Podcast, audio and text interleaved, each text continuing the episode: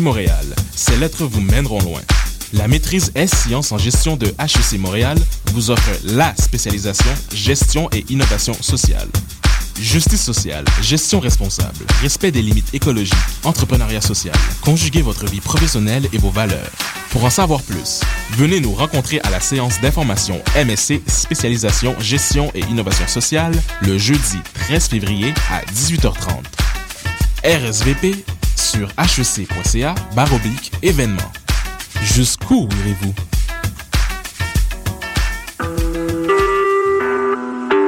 Vous écoutez Choc pour sortir des ondes.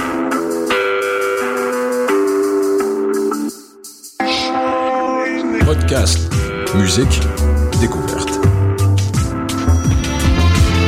Sur choc.ca.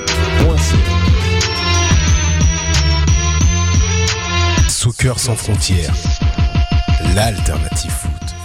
Bonjour et bienvenue à Soccer sans frontières, votre alternative foot sur les ondes de choc.ca avec vos animations, moi-même, Sofiane Benzaza. Vous me connaissez de montrealsoccer.com et d'Afrocan Life aussi. Accompagne aujourd'hui à la régie Sidney Faux. Comment ça va, Sidney? Salut les gars, ça va bien? Super, super. Euh, Réginald Joseph, au service à Majesté. Comment ça va, gars? Toujours bien, toujours bien. Julien, est-il au téléphone? Allô, Julien, comment ça va? Oh, très très bien, très très bien. Ça va les gars? Ça va, merci euh, monsieur de Paname. Et pour euh, ce 93e épisode, nous avons le plaisir d'accueillir le journaliste de RDS Réseau des Sports, Jean Gounel. Salut Jean. Bonjour. Merci beaucoup d'être à 100 sans frontières. Un plaisir.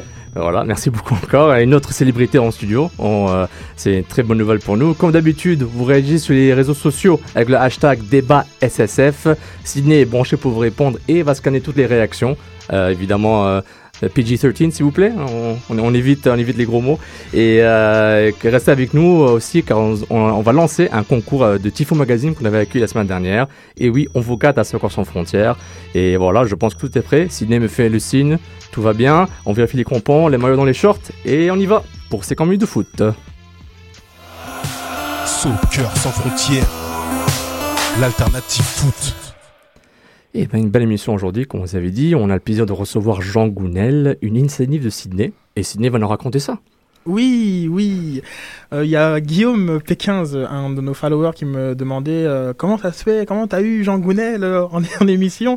Ben, tout simplement, je lui ai demandé. Euh, Jean, on s'est croisé au festival Pitch suite au panel de discussion sur le, le soccer au Québec, un, un, panel de discussion très intéressant avec notamment Patrice Bernier, Patrice Leduc à, à l'animation, Marc Cassivi aussi, et François Bouguingo, Bouguingo qui oui. était aussi euh, présent.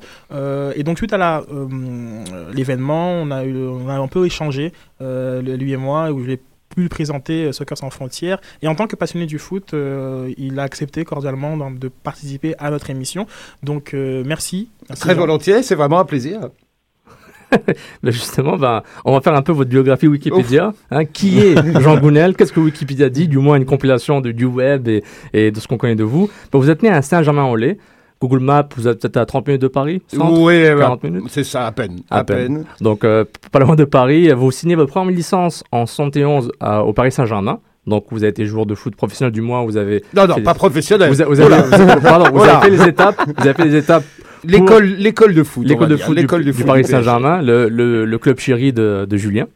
Et, euh, et, et, sans peut-être même le savoir, une histoire sur vous, c'est que votre future carrière, vous êtes tombé dessus sur la forme d'un livre qu'on vous aurait offert qui s'appelle L'année du football, écrit par Jacques Thibert, qui était à ce moment-là rédacteur en chef du magazine France Football. Donc peut-être votre carrière allait peut-être commencer sans que vous le sachiez ou des, petits hints? Oui, oui, disons que ça m'a marqué. C'est vrai que c'est quelque chose qui m'a marqué. C'est euh, quand j'étais euh, quand j'étais petit, c'est un livre que j'ai lu, euh, je sais pas, combien de fois. Il y a des passages que je connaissais par cœur. Et puis ça m'a plongé dans euh, dans ce qu'était l'international du football, quoi. Pas, simplement ce qu'on vivait euh, à, à, Paris ou à Saint-Germain ou, ou, en France, mais vraiment euh, ouvrir pas mal les horizons. Et puis là, ça a été vraiment le choc.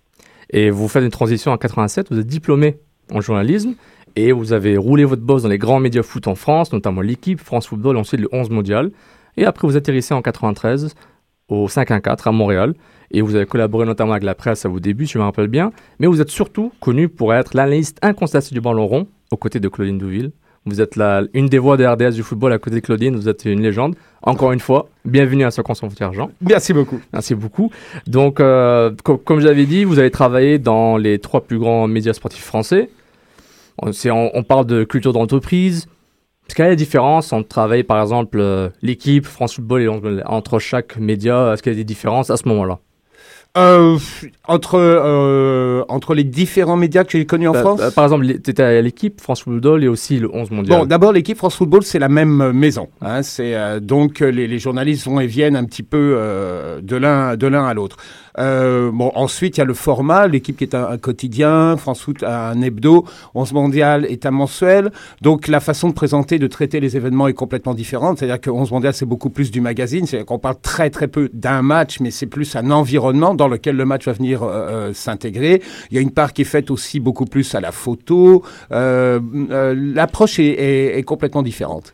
Et euh, au- aussi, ben, justement, vous, vous étiez, je me rappelle, 11 mondial, je me rappelle bien, vous faisiez beaucoup de voyages pour voir beaucoup de matchs internationaux et aussi en Europe.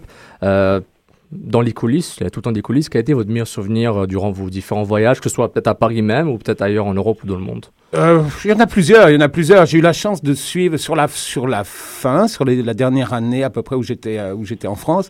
J'ai eu la chance de suivre pendant plusieurs semaines Barcelone à l'époque où, où Cruyff a remonté la, Dream Team et ça c'était un moment extraordinaire avec Michael Laudrup, Ronald Koeman, même Risto Stoichkov qui euh, pas toujours facile, mais mais c'était euh, bon Cruyff lui-même qui est une légende, qui, qui était mal mon idole quand j'étais petit. Donc euh, ça c'était un moment vraiment fort qui a culminé avec Barcelone gagnant la, la- sa première euh, Coupe des Champions en, en 92. Ça c'était un grand moment.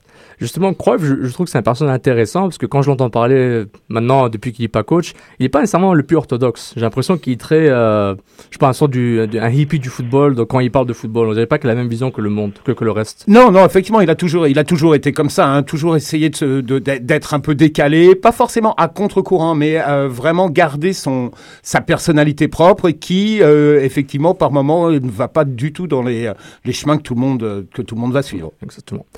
Vous êtes, euh, vous êtes à Montréal maintenant. Euh, en 93, vous avez. Depuis, com- depuis combien de temps est-ce que vous êtes à RDS Premier match en 95. Donc deux ans après votre arrivée. Donc euh, ça fait 19 années. Plus ou Oui, moins. ça fait ça. 19 Ça Le fait ça. premier match, euh, c'est qui contre qui vous- Oh, oui. Euh, finale de la Coupe d'Angleterre, Everton, Manchester United. Et puis comment ça, se- comment ça se fait? Comment on arrive justement euh, en passant, même avec un gros pédigré que vous avez en France, à faire le premier match euh, sur, euh, sur RDS Ouais, euh, plus on est plus on est passionné. Bon, d'abord l'impact existait, donc il y avait un endroit où des journalistes qui s'intéressaient au foot pouvaient se, se retrouver relativement facilement. Donc c'est là qu'on prend, on rencontre des, des collègues, on prend des contacts. Puis de, de fil en aiguille, on a quelques discussions. Bon, bah, avec RDS, je sais que euh, quand je me souviens qu'en 94, donc avant que, que j'intègre vraiment l'équipe, euh, j'avais été appelé pour euh, une ou deux interventions au moment de la Coupe du Monde. Euh, à partir de là, bon, bah, les contacts sont restés. Et puis, lorsque euh, l'analyste à l'époque était Georges Schwartz, lorsque Georges a, a pris un petit peu de, de recul, ils m'ont appelé. Puis depuis, vous, avez, puis depuis, vous avez le duo euh, Gounel euh, Ouais, et Douil. ouais, absolument. inséparable. C'est, c'est ça fait partie de quand on grandit. On, je suis arrivé en 96, donc pour moi c'est tout en vous deux, puis c'est super. Un rappel, la, la, la- sur votre premier match, Everton a gagné 1-0 contre Manchester United. Exact. Donc euh, Manchester United a perdu un match, juste pour dire. Le- l'effet Ferguson euh, n'est pas tout le temps là. Donc euh, justement, bah, on parle de 19 ans à, à couvrir le foot. Comment, qu'est-ce qui vous marque le plus dans l'évolution de la couverture du foot, du soccer à Montréal? Tout. Tout. Quand euh, à, l'époque, euh, quand je suis arrivé, il était relativement difficile de voir un match euh, à, la télé. Ou alors, il fallait aller dans, des bars qui avaient des, des satellites et savoir exactement où aller pour voir tel ou tel match.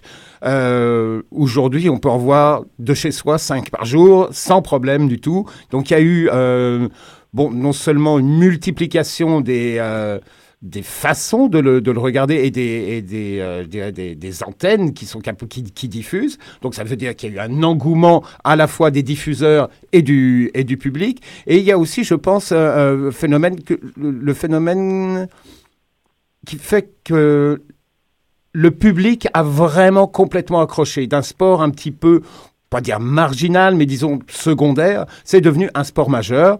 Euh, à l'époque, il euh, y avait encore pas trop trop de monde qui euh, savait qu'était euh, Manchester United ou Arsenal ou euh, etc.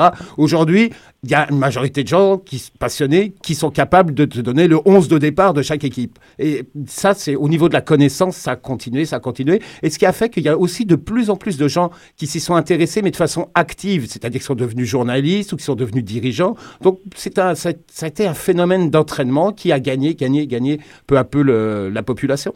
Justement, une petite parenthèse, au, fait, quand vous êtes arrivé, vous avez vu aussi l'évolution de l'impact de Montréal, de, de Claude Robillard jusqu'à maintenant, c'est aussi une révolution. Bien sûr, oui, oui, oui, absolument. Puis est-ce que ça a changé beaucoup, le, le- par exemple, la- le, le type de couverture médiatique, ou est-ce que ça a mis du temps, puis il fallait que l'impact soit en MLS pour que vraiment ce soit pris, pas pris au sérieux, mais beaucoup plus, euh, beaucoup plus euh, posé, disons. Non, je crois qu'il y a eu un, changement de cap. Il y, a, eu une période de crise au début des années euh, 2000. Il y a eu ensuite un changement de cap et, euh, qui a relancé complètement le, club et qui là a commencé à, gagner à la fois en popularité et aussi en résultats, qui est devenu vraiment, vraiment sérieux et qui a commencé à avoir un suivi et un suivi dans le public et dans les médias. Et ça fait boule de neige jusqu'à l'arrivée en MLS. Euh, puis, euh, en parlant de peut-être d'effet boule de neige, peut-être votre évolution dans, votre métier, vous, bon, vous avez travaillé de journaliste sportif en France, reporter, euh, aussi analyste. Comment est-ce que vous avez transitionné à faire les commentaires de match, ou du moins, euh, quand je parle en anglais, color analyst? Quelle est l'évolution pour vous arriver là? Vous êtes tombé dessus, puis euh, vous avez appris sur le temps? C'est un peu, c'est un peu ça. Moi, j'ai bien été en- encadré quand je suis arrivé à, RDS, hein, euh, mais c'est sûr que c'est une, c'est une nouveauté parce que la plupart, l'essentiel de, ce que j'avais fait avant était, dans, était sur des médias écrits. Donc oui, c'est une c'est une toute autre approche au niveau de, de, la télé, beaucoup plus dans le, dans le match. Euh, bon, bah, c'est c'est quelque chose qui se travaille et puis que, qui vient petit à petit. avec du métier Puis justement, on voit que l'intérêt pour euh, le soccer euh, évolue euh, dans un sens euh, voilà, croissant. Euh, Est-ce que vous avez senti le besoin de- de- d'aller plus loin dans les analyses? On a un public qui est peut-être plus averti, euh, de- donc évoluer peut-être moins dans, dans un volet éducatif lorsqu'on le commente et beaucoup plus euh, euh, d'aller euh, plus précisément, euh, aller avec des détails, etc. Parce qu'on pense qu'on a un public voilà, qui, euh, qui, qui connaît les prérequis. Oui, c'est certain. C'est certain euh, qu'au départ, il est important de mettre, d'avoir une, par exemple, une mise en place, expliquer, donner quelques repères historiques ou de, de, personnalités qui aujourd'hui ont peut-être moins, qui sont peut-être moins nécessaires actuellement et qui, ce qui nous permet aujourd'hui peut-être d'aller un petit peu plus loin dans, dans le, coup d'œil euh, euh, vraiment euh, tactique et dans l'analyse de ce qui se passe sur le terrain. Et dans votre travail de an- analyste euh, à la télé, est-ce que vous avez des références ou des modèles que vous avez admirés dans votre passé ou même des, des, des gens bah, dans, dans le, jour à jour, des, des contemporains par rapport à votre Ouais, j'ai longtemps, euh, au niveau au niveau presse écrite, euh, Jacques Thibert dont on parlait reste vraiment une, un, un grand personnage. Euh, j'ai travaillé sinon longtemps à 11 mondial avec euh, Jean-Michel Larquet qui était mon rédacteur en chef, euh, qui est un ancien capitaine de Saint-Étienne, qui a été aussi de l'équipe de France et qui a fait qui s'est reconverti après dans, dans les médias et qui outre ce travail de rédacteur en chef à, à 11 mondial était aussi euh, un commentateur, euh, quoi, un analyste euh, vedette à la télé française. Donc euh, c'est certain que euh, volontairement ou pas, je ne sais pas, mais euh, forcément, oui, j'ai dû, j'ai dû prendre, euh, quoi, j'ai essayé certainement de prendre des choses de lui. Et, et quand vous êtes, euh, bon, vous êtes dans, dans les différents stades, si vous faites des, des commentaires à ce niveau-là, est-ce que vous, vous regardez d'autres collègues, même si c'est des Italiens ou des, ou des, ou, je sais pas, des, des non, on n'a pas vraiment, pas vraiment le, Le le, temps. temps. Non, ce, ce qu'on écoute, par contre, ce sont des commentaires de d'autres de, de matchs qu'on ne commande pas nous-mêmes, mais qu'on a l'occasion de voir. Et là, on, on, on, on écoute. J'ai pas qu'on prend des notes, mais il y a des petites choses qu'on dit ah, ça c'est ça c'est pas mal. Tiens là, ils ont tel ton. Et puis euh, euh, des fois, on essaye, on essaye de voir si ça marche euh, de notre côté. Puis au niveau de préparation personnelle pour un match, euh, vous avez un sorte de plan de match assez classique pour vous préparer et après vous ajoutez des statistiques pour des points à dire. Oui, euh, au départ, c'est du travail de tous les jours. hein, euh, C'est-à-dire que tous tous les jours, je me fais une, revue de presse. Euh, bon, bah, c'est vrai que, pour revenir à notre discussion un peu plus tôt, là, Internet a fait, bondir les choses d'une façon absolument incroyable. Il est facile d'avoir des résultats, des infos à chaud de partout dans le monde maintenant. Donc, on n'a pas à attendre, comme c'était à l'époque, que, que France Football arrive deux jours en retard ou ce genre de choses. Donc, ça, c'est vraiment une énorme différence pour tout le monde, pour l'approche. Donc, aujourd'hui, oui, euh, c'est un travail qu'on fait. euh, quotidiennement, c'est-à-dire qu'on prend vraiment de, l'info un peu partout, voir ce qui est pertinent, ce qui l'est pas. Maintenant, j'ai des dossiers sur à peu près euh, tout. par exemple, là, quand on suit la première ligue, j'ai des dossiers sur chacun des clubs. Et puis, je, bon, je remets à jour, je fais rentrer à chaque fois que je vois une nouvelle pertinente ou pas. Et puis, puis on le fait avancer comme ça. Puis, donc là, il y a. Lorsqu'on est en, plein match, est-ce qu'on se dit, bon, cette anecdote-là, il faut que je la sorte sur, tel joueur euh, Est-ce qu'on a toutes nos petites fiches Et puis, euh, euh, on, se, dit, bon, il, est important que je dise ça Ou bien ça, vient sur le flot Il faut que ça vienne parce qu'on n'a pas la place. Matériellement, on n'a pas la place d'avoir tout le temps de, petites fiches. On a des cahiers avec quelques notes. Des fois, l'anecdote va venir. Des fois, on n'a pas l'occasion de, la placer. Donc, bon. Pareil, euh, comme on, on fait la, la première ligue ou quand on fait la MLS, l'occasion va revenir à un moment ou un autre dans la, dans la saison. Est-ce que ce sera pertinent à ce moment-là? On l'espère et puis voilà. Moi, j'ai- Bah, vas-y, Julien.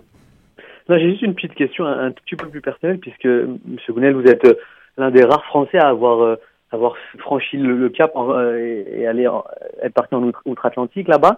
Et moi, si vous voulez, je, ce, ce, ce week-end, j'étais au salon de, de la radio en France et euh, j'ai pu assister à une, euh, une conférence qui a été donnée par Charles Benoît, Sylvain Laurence et Guy Banville notamment, qui disait que il était difficile pour, par exemple, euh, de faire des échanges radio puisque l'accent était quelque chose de, de très très notable et très apprécié euh, du côté canadien comme du côté français. Est-ce qu'à la télé, on vous a déjà fait le, ce reproche-là, ou en tout cas, est-ce que vous avez senti que votre accent un peu français était un peu, euh, pas, j'ai pas envie de dire pas mal aimé, mais en tout cas, euh, vous avez senti une petite gêne au départ. Non, C'est la même chose qu'en radio. Non, euh, franchement, euh, franchement pas, non. Euh, Est-ce que c'est le, le, le thème même, le- la nature même du, du sport que je couvre ou, Je ne sais pas, mais jamais, non, jamais eu de, de problème. Euh, très souvent, au début, les gens venaient me voir en me disant Vous êtes belge?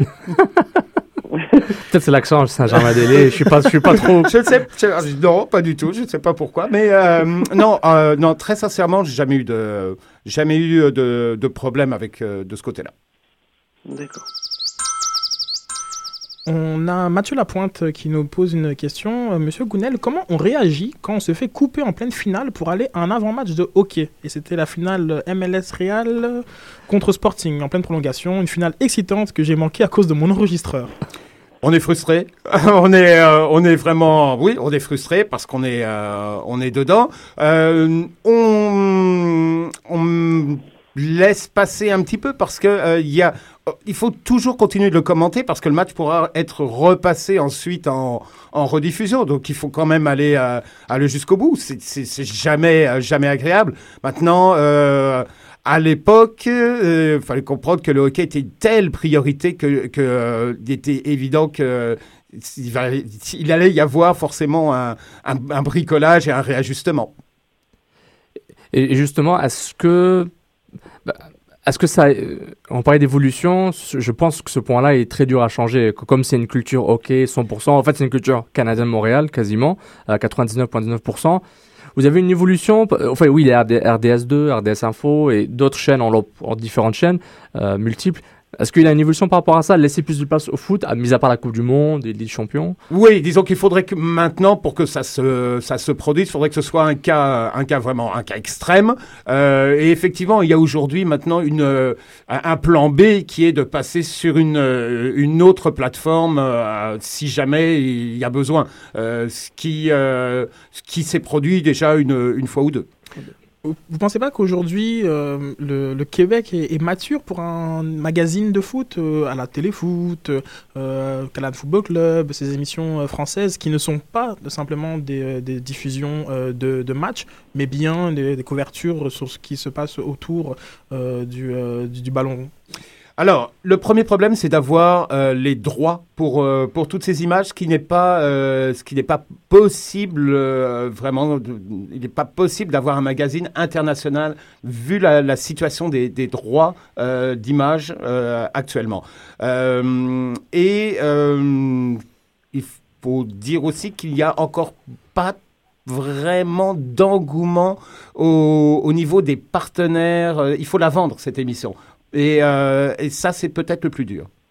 Donc, euh, un- disons un- une référence hockey, un 110% attaque à 5, euh, antichambre, style hockey, pourrait pas être converti en foot pour, pour peut-être euh, de. Voilà, c'est- ce serait trop difficile par rapport aux partenaires, c'est c'est impossible. Même si c'est des débats que les gens veulent, veulent du son, ils, ils veulent des débats. Hum, ce C'est serait, ce serait euh, compliqué. Encore que les choses euh, avancent peu à peu. Et pourquoi pas, bientôt. Pourquoi pas Bon, Vous donnerez le scoop une peut-être euh, plus tard. Donc, euh, et ben, je- bah, en fait, euh, la, la prochaine question c'était par rapport à ça. Oui, Julien? Non, mais j'avais aussi une question, mais euh, elle peut venir après la tienne, il n'y a pas de problème. Bah, en fait, c'était un, un suivi sur. On, on parlait de l'intérêt grandissant des fans.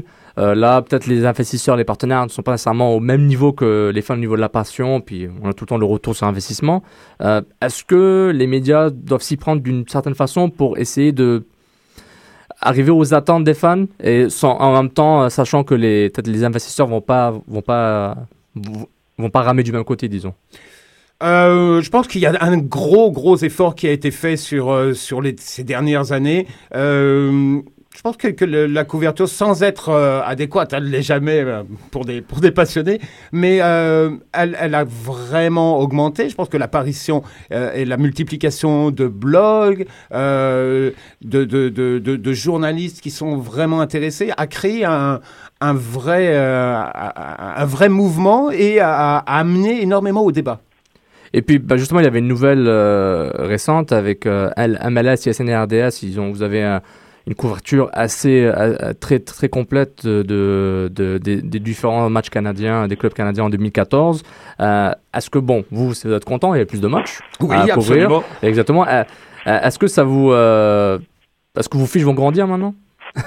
Vous- aurez plus de matchs, plus de clubs. Ah, euh, donc, oui. euh, est-ce que ça vous excite? Bah, Je prends, je pose une couille, mais est-ce que c'est c'est une bonne chose pour vous par rapport à, à la culture foot d'avoir plus de matchs, même si c'est MLS ou Ligue des Champions, ça évolue à chaque fois? Oui, oui, oui, absolument. Euh, plus, euh, plus ça devient, plus c'est régulier, plus les gens sont fi- se fidélisent euh, ou en tout cas connaissent les équipes. Par exemple. Donc il y a, il y a un, un sentiment beaucoup plus proche, euh, même si c'est pas forcément ton équipe, euh, mais on, on connaît mieux les joueurs, on connaît mieux tout l'environnement.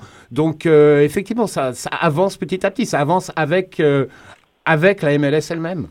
Et comment on fait pour vendre la MLS à un Euro lover, Euro snob, comme on les appelle? Ah. Et c'est comment vendre le soccer et, et ne pas nécessairement vendre du football? Quoique bon, cette distinction m'énerve, mais euh, faut s'y prendre petit à petit parce qu'on on- on sait très bien au départ qu'il y a une grosse différence euh, euh, de niveau et qu'il y a une grosse différence de perception. Donc euh, il faut le prendre comme il comme c'est et euh, et puis et puis le et puis le dire aussi. il y a un ou deux matchs la saison dernière qui étaient disons en dessous de la moyenne. Oh, Qu'est-ce que c'était faut politiquement lui- correct euh, il, faut, il faut être capable de dire aussi quand il y a des erreurs, quand ça joue pas bien, euh, euh, pour un petit peu mettre les choses, euh, cadrer les choses. cadrer les choses, parfait. Moi, je serais très, Oui, vas-y, Julien, vas-y. Je voudrais, je voudrais rebondir là-dessus. En, en tant qu'analyste, j'ai deux questions. En tant qu'analyste du, du football, euh, comment vous percevez le niveau global donc, de, de la MLS Et la deuxième question, c'est euh, quel regard portez-vous sur les, les, les évolutions à venir, à savoir euh, bah, l'agrandissement des, des ligues et l'apport de ces joueurs européens euh, de renommée? Qui, euh, qui, incorporent la MLS Comment vous voyez ça? Est-ce que c'est pour vous un bon signe euh, ou euh, c'est pour vous peut-être un signe de, voilà, de, que la MLS va trop vite?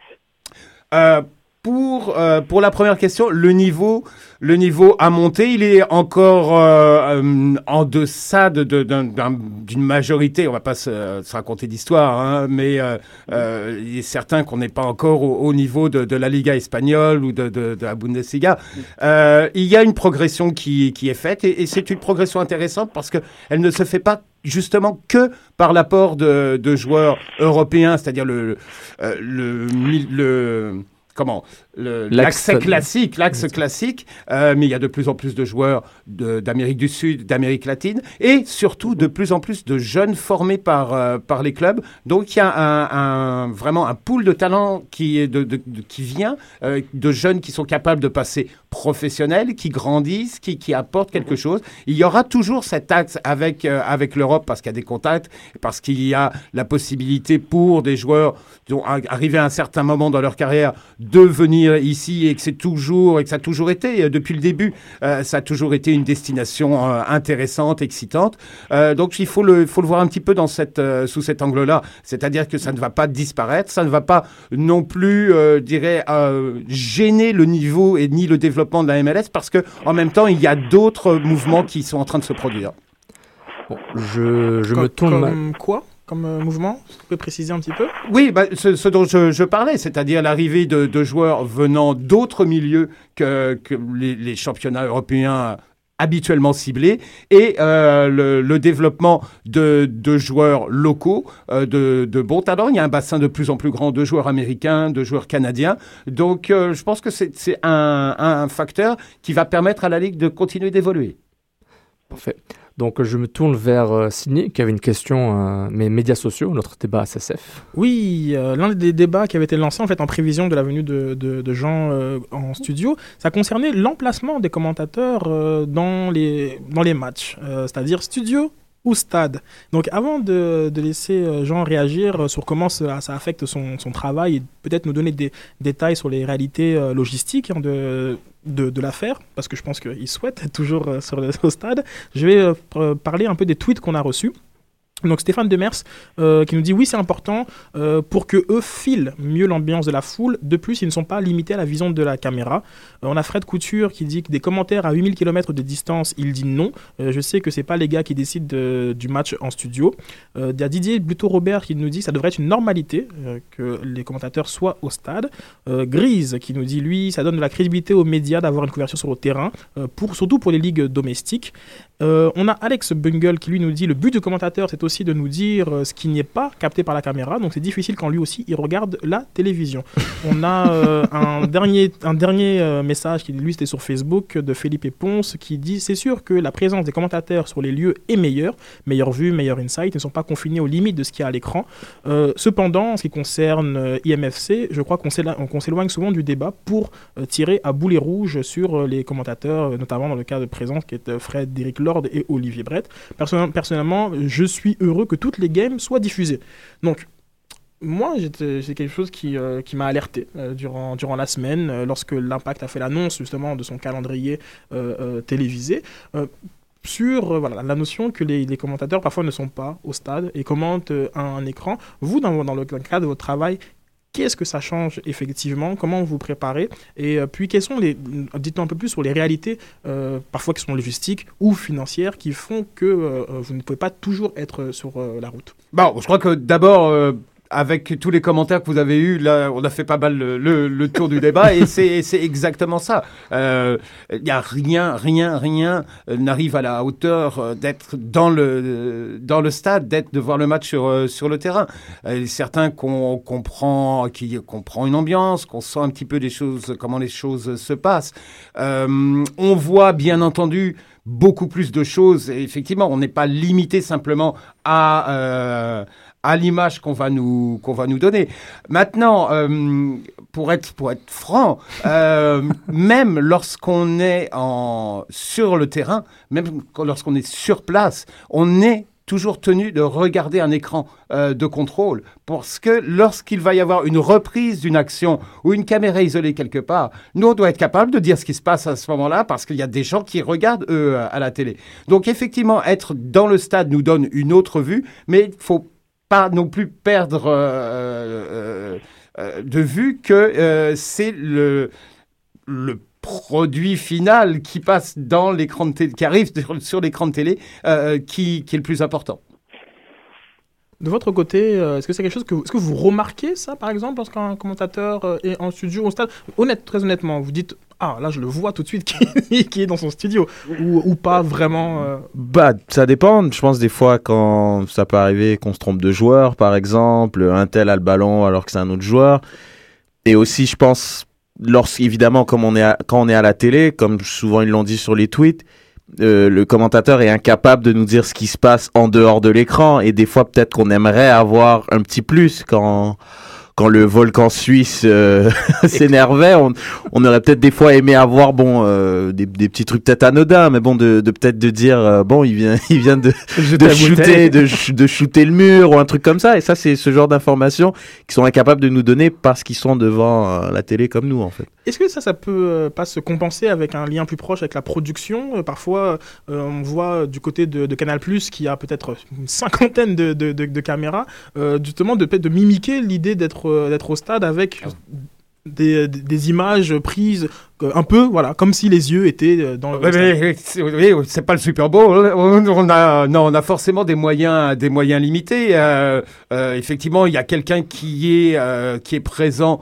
le long de la ligne de touche et qui a, qui a un œil régulier sur, sur les deux, sur les bandes de touche ou sur tout ce qui peut se passer, euh, un tel qui part s'échauffer, euh, la réaction de, de, l'entraîneur, euh, s'il va dire quelque chose au, au quatrième officiel, ce genre de, choses-là. Oui, c'est sûr que c'est ce genre de choses dont on a besoin régulièrement. Mais je trouve ça très intéressant, justement, que, Sid, que tu parles de, de Canal Plus avec ses nombreuses caméras. Parce que, bon, dans, l'After Foot, qui est une émission euh, qu'on suit beaucoup, ils en parlaient justement que ils s'en plaignaient que Canal Plus, c'était ça le problème, c'est qu'il y avait tellement de caméras qu'on oubliait la base, c'est de montrer le match.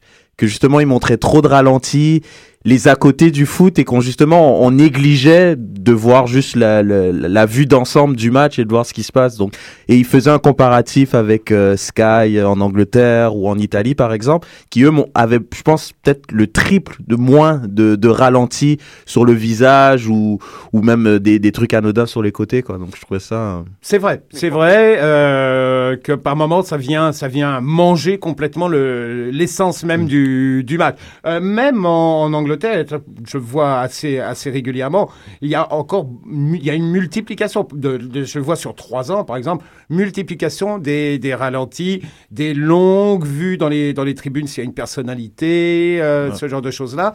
Euh, oui, oui, c'est sûr que c'est une tendance qui est, euh, qui est un petit peu embêtante par moment parce qu'effectivement, on s'éloigne, on s'éloigne souvent du match. Et même, j'ai j'ai pu le vivre aussi, euh, rater des moments importants Ouais, dans, dans match. Non, hein. c'est vrai. On, en- on en est, euh, on en est là, c'est sûr. On a une, euh, une autre question euh, Twitter, même s'il n'y a pas de jingle Twitter, qui est celle de, de Felipe, Felipe d'ailleurs que je, que je salue. Euh, il voulait savoir quel était le match le plus mémorable que vous avez euh, décrit euh, à la télévision et il vous dit bonjour. Merci, bonjour aussi. Euh, wow, il y en a. Tu peux dire Algérie-Angleterre, c'est bon. Algérie-Angleterre, on arrête. euh, C'est incroyable. c'est parfait. Euh, décrit, oh, il y en a, il y en a, il y en a beaucoup. euh, L'un des, l'un des, des plus forts, ça, je pense, ça a été la, la finale Italie-France pour tout, pour tous les événements, pour le, le côté dramatique que, que cette finale a, la finale Celle de 2006, l'Euro. 2006 ou non, oh non, ou euh, 2000? pardon. La, non, la 2006. La 2000 était déjà extraordinaire dans son dénouement, mais la 2006 pour tout ce qui, euh, tout ce qui s'est passé euh, euh, entre les buts rapides, l'égalisation, les joueurs qui sont devenus euh, des vedettes alors qu'ils n'étaient pas censés l'être, et des méchants alors qu'ils n'étaient pas censés l'être, des, des occasions sur la toute fin, et puis jusqu'au au, dénouement tir au but. Ça, c'était quand même quelque chose d'assez fort. 2000, c'est vrai, c'était une, une finale complètement, complètement folle aussi. Mais et, et c'est pas parce que c'était la, la, la France, ça, ça m'est euh, relativement, et relativement égal. Mais, euh, mais ce sont les matchs les, parmi les plus forts que j'ai, que j'ai pu avoir la chance de commenter. Euh, pas, pas pour euh, parler de, nécessairement de, de la France, mais dans le, dans le style de, de, de, de commentaires, euh, il y a certains commentateurs euh, qui ont euh, l'impression fait de supporter l'équipe qui gagne, c'est-à-dire comme certains cris de, de joueurs lors, de buts. Je pense par exemple à, l'anglais Ray Hudson, qu'on qu'on connaît très bien, qui, qui prend un grand plaisir à voir que ce soit le Real ou Barça euh, euh, gagner, et euh, on le voit dans, dans, la manière de, commenter. Est-ce que vous vous donnez un, devoir de réserve dans, dans la façon, dans l'émotion que, que vous mettez lorsque vous, vous commentez Ou vous pensez que parfois c'est la meilleure façon de, refléter une action, de la, commenter en- entre guillemets, comme le ferait peut-être un supporter? De pas de réserve, de respect. C'est-à-dire, euh, c'est quelque chose qu'on apprend très très vite euh, en faisant ce, ce travail-là ici, c'est qu'on touche des gens qui viennent d'un nombre très important d'endroits, beaucoup plus que, mettons, un, commentateur euh, en France, eh ben, il va parler à des gens qui sont, pour la plupart, supporters de la même façon et qui ont le même bagage, c'est-à-dire euh, que on peut parler d'un événement qui a eu lieu dans le passé et tout le monde va tout de suite cliquer, tout le monde va tout de suite dire ah oui, il parle de ça. Là, c'est pas vrai. Euh, donc les gens viennent de de de de- de- d'origine, de, culture foot euh, différentes. Donc peux pas prendre plus pour l'une ou pour l'autre. Mais c'est arrivé des fois de commenter un match en étant totalement, euh, je pense, en, essayant d'être le plus euh, euh, honnête possible et avoir eu des commentaires d'une personne disant Ah, vous avez pris pour l'autre équipe et des commentaires d'une autre personne disant ah non vous avez pris pour celle-là plutôt. Donc évidemment on peut satisfaire personne, ça c'est c'est c'est sûr, mais on essaye disons d'être le, le plus respectueux de, des gens qui vont écouter, oui. Mais si vous, par exemple, vous, vous décrivez un match euh, Norwich contre Everton, par exemple, la neutralité, je peux la comprendre, mais si vous décrivez un match de l'Impact, vous êtes à Montréal, votre ville d'adoption, est-ce que c'est pas normal peut-être, étant donné que vous êtes peut-être le, le diffuseur officiel de l'Impact, De la MLS. de la MLS, ouais, peut-être, mais d'être peut-être plus supporter vers l'Impact que, que le club adverse? C'est plus, c'est plus facile pour moi de ne pas l'être dans la mesure où je fais de l'analyse et donc j'ai toujours cette euh, barrière ou en tout cas je un degré, disons, un peu plus à l'abri que euh, un commentateur, quelqu'un qui va faire le, euh, le, le détail, euh, le détail du match, qui va être probablement plus et tout à fait logiquement plus emballé et beaucoup plus euh, euh, dans l'émotion. Ou, ou très déçu quand Camara marque en Colorado, euh, les gars de Colorado étaient déprimés. Je dis genre merci les gars. Mais- Parce que c'est intéressant parce que c'est aussi à l'inverse. C'est pas, c'est pas de crier quand l'équipe locale marque, mais c'est souvent cette neutralité, euh, je dirais indifférence, voire par- parfois, Exactement. lorsque l'autre équipe euh, fait des actions qui sont très souvent minimisées. Euh, Enfin, la, la qualité hein, technique est minimisée. Ah bon, voilà un tel jeu qui s'est passé en face. Mhm. Bicyclette retournée, pas mal. et, et alors que lorsque c'est le côté de l'équipe locale, tout d'un coup, tout est un peu plus extraordinaire, tout est un peu plus rapide ou, ou- ou autre. Donc c'est pas, c'est surtout comme ça en fait qu'on le, voit. Je pense que le- l'exemple de Ray Hudson était un peu caricatural. Je pense qu'il crie complètement, euh, a beaucoup de plaisir lorsqu'il voit. Mais en, par- en parlant de crier, est-ce que, est-ce que la foule a une influence sur vous, sur, euh, dans votre travail par rapport pour commenter un but ou une action ou une... Le fait Mm. qu'une foule soit plus houleuse ou moins houleuse ou... Non, on, on- on juge toujours de ses réactions. Par exemple, lorsqu'il y a un moment chaud, lorsqu'il y a une action litigieuse, c'est- c'est certain que on va essayer de, de- de- sur, sur ce qu'on entend, on prend un petit peu la température, on voit comment euh, les gens vont réagir. Mais sinon, non, il n'y a pas, il y a pas vraiment de- d'influence euh, euh, directe, disons. Vas-y Julien, on t'écoute. Petite question pour, pour, pour Jean. Euh, toujours, j'ai un petit regard européen, bien entendu, et que je- on sait que vous avez fait vos gammes dans les plus grands euh, euh, journaux euh, sportifs français. Est-ce que euh, vous avez vos anciens collègues qui reviennent vers vous euh, pour vous demander un petit peu des détails sur la MLS? Est-ce que vous sentez une couverture médiatique qui commence à progresser euh, en- Je sais que par exemple l'équipe a bien couvert la, la finale de la MLS, notamment grâce à Aurélien Collin qui a été, qui a été le buteur. Est-ce que vous, voilà, vous avez des anciens collègues qui reviennent vers vous en vous disant, écoute, est-ce que tu peux me passer bah, des images Est-ce que tu peux, enfin voilà, est-ce qu'ils veulent, est-ce que vous sentez une, une attente particulière pour la MLS en France, par exemple? C'est arrivé, oui, euh, effectivement, d'avoir euh, d'avoir euh, quelques quelques demandes. Ça a été au départ, c'était plus ponctuel pour l'arrivée de tels joueurs ou bon, j'ai eu par exemple des appels pour avoir les coordonnées un petit peu de de, de, de quelques personnes à, à Los Angeles lorsque Beckham est, est arrivé là-bas, euh, à, Mhm. à New York lorsque Henry est, est arrivé là-bas. Euh, c'est sûr qu'il y a un peu plus de de demandes euh, pour avoir ou pour avoir simplement des, des, des, des plus d'infos sur, sur les clubs, sur ce qu'ils représentent, sur la façon dont ils sont structurés. Il y, a, il y a un intérêt euh, qui n'est pas encore euh, exceptionnel, mais qui grandit et euh, régulièrement l'équipe donne des, des infos euh, MLS, son Mm, équipe ouais, en- entre ça. autres. Euh, Peut-être un, un mot, on n'a pas euh, beaucoup évoqué euh, Claudine Douville, qui est votre partenaire depuis de nombreuses années. Comment se passe votre collaboration? Ce n'est pas c'est une, une, une femme de sport, mais pas nécessairement une femme de soccer. Comment vous, vous comme, comment a évolué justement votre collaboration pour qu'afin qu'elle devienne une, une, une voix tout aussi légitime que la vôtre pour couvrir ces matchs? Bah, D'abord, elle était commentatrice de foot avant que, j'arrive. hein. Bon, c'est simplement en, en, en, feu- en, en- en travaillant, en faisant des, matchs ensemble, euh, qu'il y a des, plis qui sont arrivés. Il y a le fait qu'on diffuse plus de matchs, donc il y a une, euh, une, connaissance de plus en plus grande des clubs, des équipes. euh, lorsque on fait la Ligue des Champions tous les ans, par exemple, et que donc c'est la huitième fois qu'on fait. Pas forcément des, des- des- des clubs euh, énormes, mais un Galatasaray, un Olympiakos. Bon, bah, ce sont des choses euh, qui, au départ, n'étaient pas forcément évidentes à, à- à connaître ou à découvrir et qui deviennent totalement, euh, totalement naturelles. Petit Ah, le tout. jingle. Eh bah oui.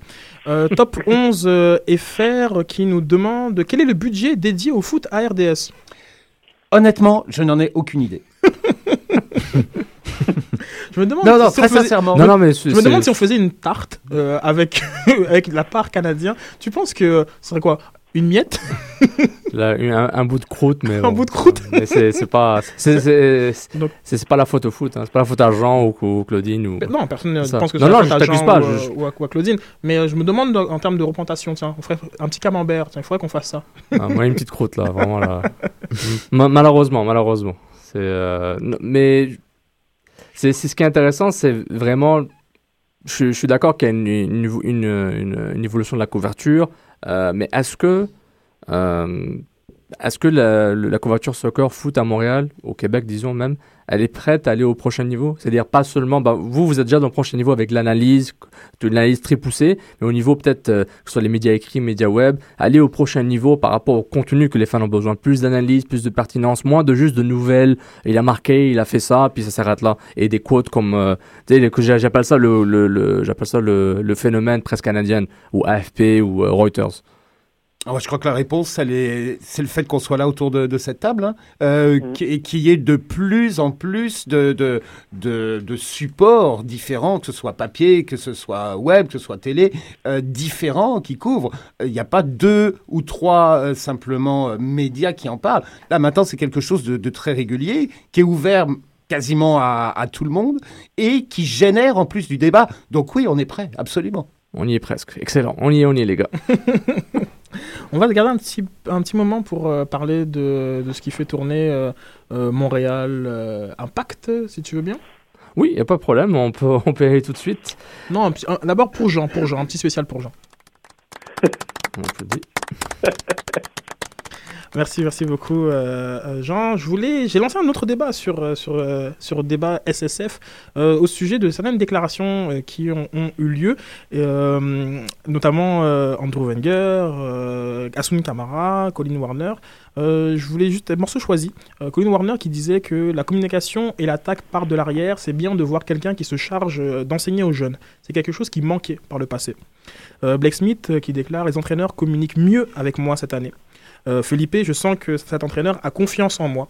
Euh, Qu'est-ce que ça vous inspire, euh, ces genres de déclarations Je pense aussi, euh, Asun, j'ai pas sa quote, mais avait une déclaration dans ce sens-là. Une euh, façon de, oui, célébrer le nouveau départ avec Franck Klopas, mais aussi de d'envoyer des flèches à Marco Chalibaum. Est-ce qu'on tire sur un homme mort? Ouais, ben moi je trouve que ils ont une certains d'entre eux, ceux qui ont justement euh, émis des commentaires, font partie de ceux qui ont connu une, mauvaise saison ou une saison décevante. Ça dépend de chacun. Et euh, et je trouve c'est plus simple justement, comme tu dis, de tirer sur quelqu'un qui est plus là et de mettre la responsabilité sur cette personne-là et de se donner euh, un nouveau départ en fait, dans le sens bon ben j'ai pas performé parce que le gars qui était avant ben il m'a pas aidé à performer. Mais en même temps, ils se mettent une petite pression parce que là, s'ils performent pas, ben c'est pas la faute du mec avant en fait. Donc là, ça va être vraiment Non, mais- être. Donc c'est comme ça que je le vois. Non, mais c'est surtout que il faut, il- les, trois personnes qui ont parlé, c'est- des, des jeunes personnes, donc euh, il faut aussi te mettre euh, dans le contexte où peut-être que euh, Marco Schellibaum n'a pas eu le discours adéquat euh, envers des, des, des jeunes joueurs prometteurs. Peut-être que la, la, la pression qu'il leur mettait, ils n'arrivaient pas à l'assumer. Tu vois, il y a, il y a peut-être aussi un, un côté euh, managérial que euh, bah, que Marco Chelibo n'a pas réussi à, à, à, faire assimiler à, ces, à ces jeunes joueurs. Moi, vous savez que je suis pas un fervent supporter de Marco Chelibo, mais euh, voilà, ceci étant dit, peut-être aussi que c'est facile de tirer sur quelqu'un, mais peut-être aussi qu'il n'aura pas vraiment donné tous les outils pour euh, bah, sortir la quintessence de leur talent, quoi, en fait. Ça la, la, la chose. Pour moi personnellement, pour aider à vendre ce que je disais à la fin de la saison 2013, euh, était que ce genre de commentaires et tout le contexte, pour moi, résume clairement que tu passes pas de premier à, à, avant der- à dernier pour arriver au playoff et juste blâmer le coach ou la direction les joueurs. Je trouve que chacun a une part de blâme à prendre. Maintenant, la proportion est à voir, mais je pense que le fait que Klopp soit là, c'est que chez Libom a fait, a fait de très mauvaises choses. Je sais pas exactement quoi, mais je pense qu'il y a un certain côté de tactique, communication qui revient souvent. Les joueurs ont mal performé. Genre, Philippe était l'ombre de lui-même. Warren n'était pas titulaire, ça c'est une autre question. Blake Smith, on parle de communication. Et enfin, euh, c'est- je pense Il que. n'a pas toujours été l'ombre de lui-même, Sofiane. hein. Non, a c'est- Non, non, c'est vrai, mais à, ça, lui- ça- à lui donner des sapoteaux d'or, etc. Il n'a pas, il a pas toujours. Oui, été au, niveau de. Philippe, oui, il, il a- il avait quelques À, traits. à- à quel, à quel joueur? Euh, Philippe, peut-être on a eu deux fois. Il était... Non, mais Philippe, statistiquement, était aussi bon que l'an dernier. Mais les performances étaient Non, pas non, bon. c'est juste que genre, Mais comme je- il a mais je- jamais eu un saputo d'or. Peut-être euh, une fois. de- Si, si, moi j'en ai donné Non, un. moi, en tout cas, Ah, de à, à- toi. à titre, à titre personnel, même quand il y a eu son strike, euh, je pense que c'était contre qui Chicago. Chicago. Non, en tout cas, bah, vas-y, bah, poursuis. Mais, je, pense- mais je- juste pour te couper un petit peu, euh, Julien, parce que je suis vraiment pas d'accord avec toi. Euh, Colin Warner, c'est pas un jeune joueur. Euh, Asun Kamara, c'est pas un jeune joueur. Euh, il y a, c'est pas simplement euh, des, euh, des, des jeunes qui avaient pas assez de minutes qui euh, euh, essayent, euh, voilà, genre comme de, de faire valoir leur Non. cas. Euh, donc c'est c'est- c'est plus c'est un groupe quand même assez hétérogène qui, euh, qui s'exprime de, de cette façon. Euh, euh, Jean, là, att- tu- attends deux secondes, euh, juste Jean va, va, va réagir. Bah oui, il y a, il y a quand même, ça c'est un peu, il y a quand même une petite part d'hypocrisie là-dedans parce que euh, le, le- tout le début de saison, tout allait bien. Oh mon Dieu, bah, Baum, il a amené le bonheur à l'équipe, on se parle, son discours est fantastique. Les entraînements sont tout super. va bien, les entraînements c'est super. on a retrouvé euh, la joie de vivre dans, dans l'équipe euh, comparé à Jesse Marsh parce que attends, c'est pas nouveau maintenant. Hein, ça, on- à l'époque, quand Chalébaume est arrivé, on entendait les mêmes choses sur Jesse Marsh. Euh, quant à Philippe, euh, et, et ça m'embête un peu d'avoir ce cas uniquement euh, personnel à, à discuter, mais on peut pas dire que euh, sa saison dernière était tellement différente de la précédente. hein, C'est-à-dire euh, excellent début de, de saison et disparition totale à un moment. Oui. Et c'est un petit peu ce qui est arrivé à toute l'équipe. hein. Il y a eu cette cassure avec une grosse défaite à New York et je pense que personne s'en est vraiment remis. C'est vrai, c'était 3-4-0. 4-0 avec Greg Alexander qui a fait son Maradona. C'était un classique. C'est très déprimant à voir, même euh, quand, on, observe l'équipe. Mais justement, juste pour peut-être que euh, chaque joueur a, des cas différents. Camara, je pense qu'il n'était pas content de son positionnement, mais ça revient tout le temps dans la vie, dans le travail, dans le vie de couple. La communication, c'est la chose la plus importante. Honnêtement, si tu communiques mal ou tu communiques pas assez, tu auras, souvent des problèmes. Et je trouve que ça revient trop régulièrement que ça communique mal. Maintenant, est-ce que c'est juste le staff euh, technique, le, coaching staff qui a des problèmes de communication Est-ce que c'est le, le, le, management? Est-ce que c'est les joueurs? Moi, je pense que c'est les trois. C'est une, une sorte de cycle. Évidemment, le management a une vue management, donc euh, je te vends, je te transfère, je ramène des joueurs, euh, etc.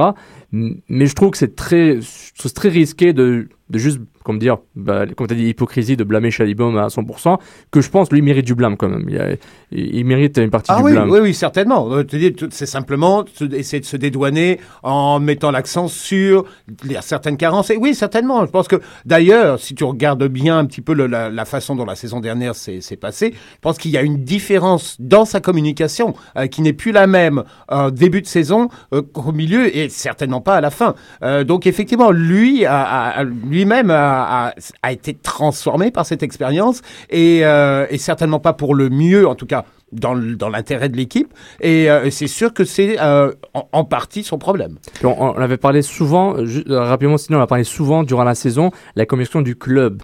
La Ligue des Champions, c'est important. Après, les jeunes jouent, ils se font taper, c'est pas important. Donc, je trouve il y a aussi le niveau du club qui- qu'il faut qu'il gère ça aussi par rapport à ses attentes et par rapport à ses partisans. Oui, deuxième, deuxième saison en MLS, ça fait partie des choses qui s'apprennent. On va pas tout réussir non plus d'un seul coup. Il faut, faut, faut essayer de regarder aussi un peu tout le, le positif qu'il y a eu de la saison dernière. Exactement. Et puis, euh, et puis euh, effectivement, faire, un- faire un bilan, prendre ce qui est bon, prendre ce qui est pas bon aussi, mais en sachant justement que ce sont des erreurs à ne pas répéter. Exactement.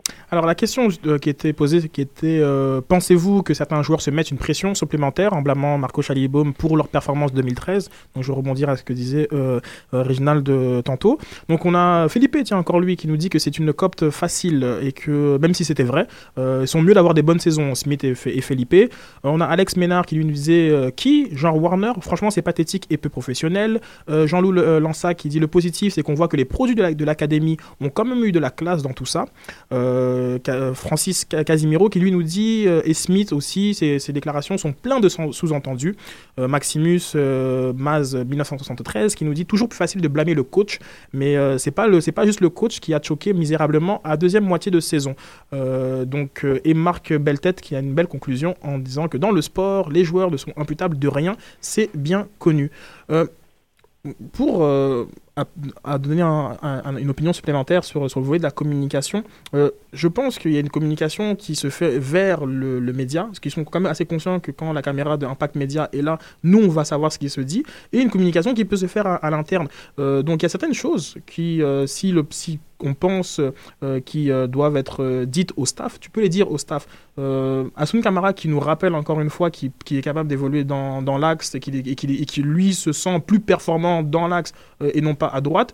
J'aimerais j'aime- j'aime me dire, mais pourquoi tu nous dis ça? Nous, on le, on le sait. Euh, c'est pas un message qu'on a besoin de, de, nécessairement de, de savoir. En nous disant ça, finalement, tu envoies un message à ton, à, à ton, à ton coach. Est-ce que tu vois un peu la, la- la dynamique? Mais, Car- car- vas-y, euh, Julien. clubs, ça.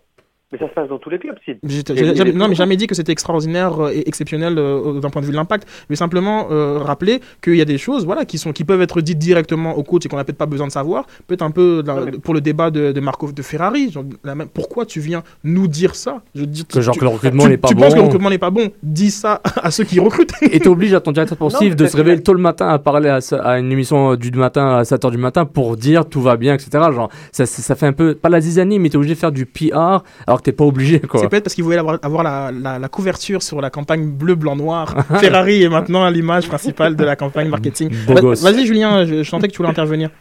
Oui, non, non, en fait, je te disais, c'est- peut-être qu'ils ont, peut-être qu'il en a déjà parlé. C'est- En fait, que, comme tu as dit, il y a deux communications et nous, on ne sait pas ce qui se passe dans le groupe. C'est-à-dire que peut-être que il est, il est déjà venu voir ses coachs en leur disant, je veux avoir ma chance en défenseur central, je sais que je peux apporter beaucoup plus. Et voilà, après, c'est, tu sais, c'est, un jeu de, de pression un peu. Là, il sait qu'il est devant les médias, il sait que tous les médias concernés par le football vont le savoir, donc on va pouvoir polémiquer dessus. Et voilà, c'est ce qu'on est en train de faire, faire monter la sauce. Donc, euh, c'est après, c'est comme ça, c'est un jeu. Hein. C'est euh, ok, tu m'écoutes pas, je vais essayer d'aller euh, d'aller essayer d'attiser quelque chose pour qu'à un moment donné, tu puisses te, te retrouver dos au mur et me dire ok, vas-y, je te laisse, je te laisse ta chance. Essaye de me prouver que tu es vraiment meilleur dans l'axe qu'à droite. Ouais, je crois que tu as, tout à fait raison. hein. Effectivement, il y a, il y a cette, euh, cet aspect-là, donc le, le- le feedback qui revient à l'entraîneur, sachant qu'en plus, en sortant publiquement, il y a de fortes chances que cette question soit reposée en conférence de presse à l'entraîneur euh, à plusieurs reprises. Donc effectivement, ça prend euh, un certain nombre de couches. Et quelqu'un va craquer à un moment, puis on aura la vérité. c'est ça le but des Ferrari. Ferrari, c'est la top, au fait. Excellent, excellent. Euh, on va euh, conclure cette émission euh, tranquillement. On va aller, on va se joindre vers euh, le bout en rappelant que le concours Soccer Scienta qui avait été euh, mis en place par Olivier Brett, qu'on remercie encore une fois euh, pour son initiative, euh, des heures de formation euh, de haute qualité euh, qui étaient offertes à des euh, coachs qui euh, ont souhaité participer. Donc euh, les gagnants sont Jean-François Ménard qui est au club euh, soccer de Hudson Saint-Lazare. Euh, et on a aussi euh, Mathieu qui est entraîneur au Delta de Laval. Euh, L'un a des U7 et des U9, l'autre a des U9 et des U10. Donc une belle gang de tiflos qui seront bien chanceux d'avoir cette formation de haute qualité de Olivier Brett, qui est aussi un très bon joueur de soccer. On a eu l'occasion de jouer ensemble à la Ligue 5 étoiles dans le cadre de un match, match caritatif pour la fondation Rêve d'enfant. Un très beau bravo à Alex Kenol euh, qui a organisé ce match, euh, qui avait notamment réuni Georges Larac, Euh, T'étais mignon en jaune. Hein. Hein J'étais une grosse abeille. T'as bien représenté- Une grosse Eh, abeille de centaines de. représenté Soccer sans frontières Ah non, pas, du- pas- un peu ou non, pas du tout, pas du tout. Genre, ils auraient dû ramener Sid de 2006. Est-ce hein, que t'as fait un tir euh, au moins euh, j'ai- tiré sur le gardien, j'ai tiré cadré. Genre comme une petite, une sorte d'échappée où ma, ma seule préoccupation était de cadrer mon tir. Je l'ai cadré en, en- en plein dans le ventre du gardien, mais euh, mais euh, fouf, oulala, 100%, hein, mais Non. écoute, euh, une frappe tentée, une frappe cadrée. c'était très difficile. Mais j'aurais dit, hein, si vous voulez de la performance, il fallait appeler Reg. Si vous voulez genre comme rigoler, moi je suis là. Si vous voulez vraiment rigoler, non, non. C'était as. un- un- une très belle euh, partie de plaisir et c'est à remettre euh, à, à l'an prochain euh, avec euh, tous ceux qui seront présents. Bravo Alec, bravo Kenol pour, pour ce beau travail et les fonds récoltés pour Rêve d'enfant.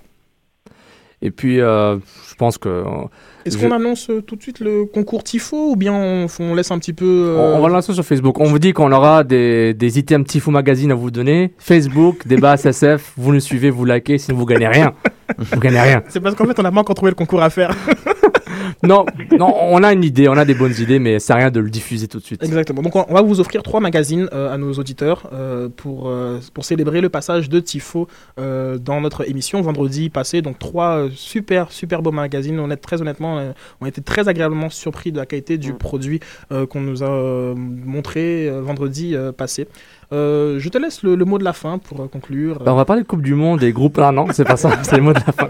Donc, euh, bah, encore une fois, mille merci, Jean, Jean Gounat, d'être avec nous. Bah, un plaisir, un plaisir. RDS, on a, on a hâte de vous écouter et vous voir RDS. euh, on va se croiser au Stade Saputo.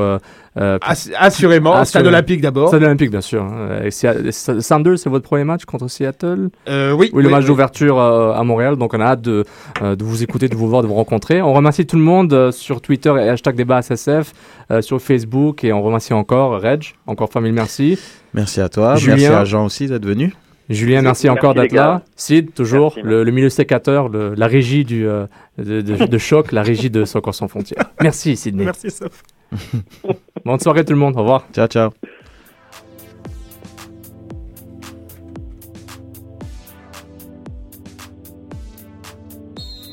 Soccer sans frontières, l'alternative foot.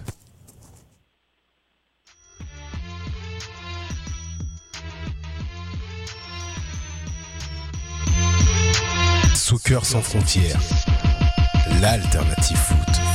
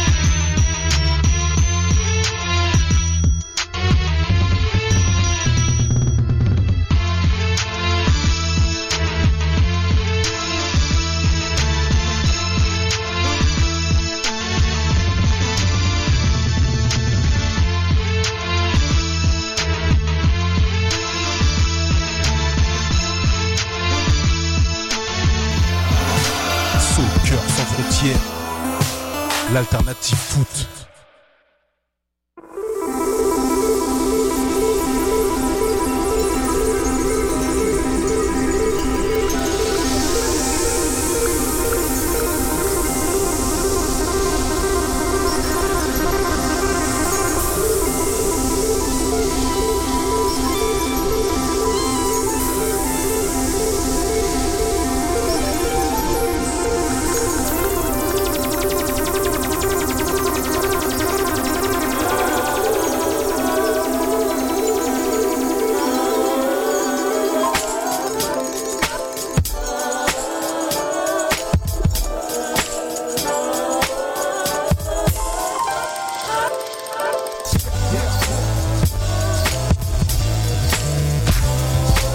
HEC Montréal, ces lettres vous mèneront loin.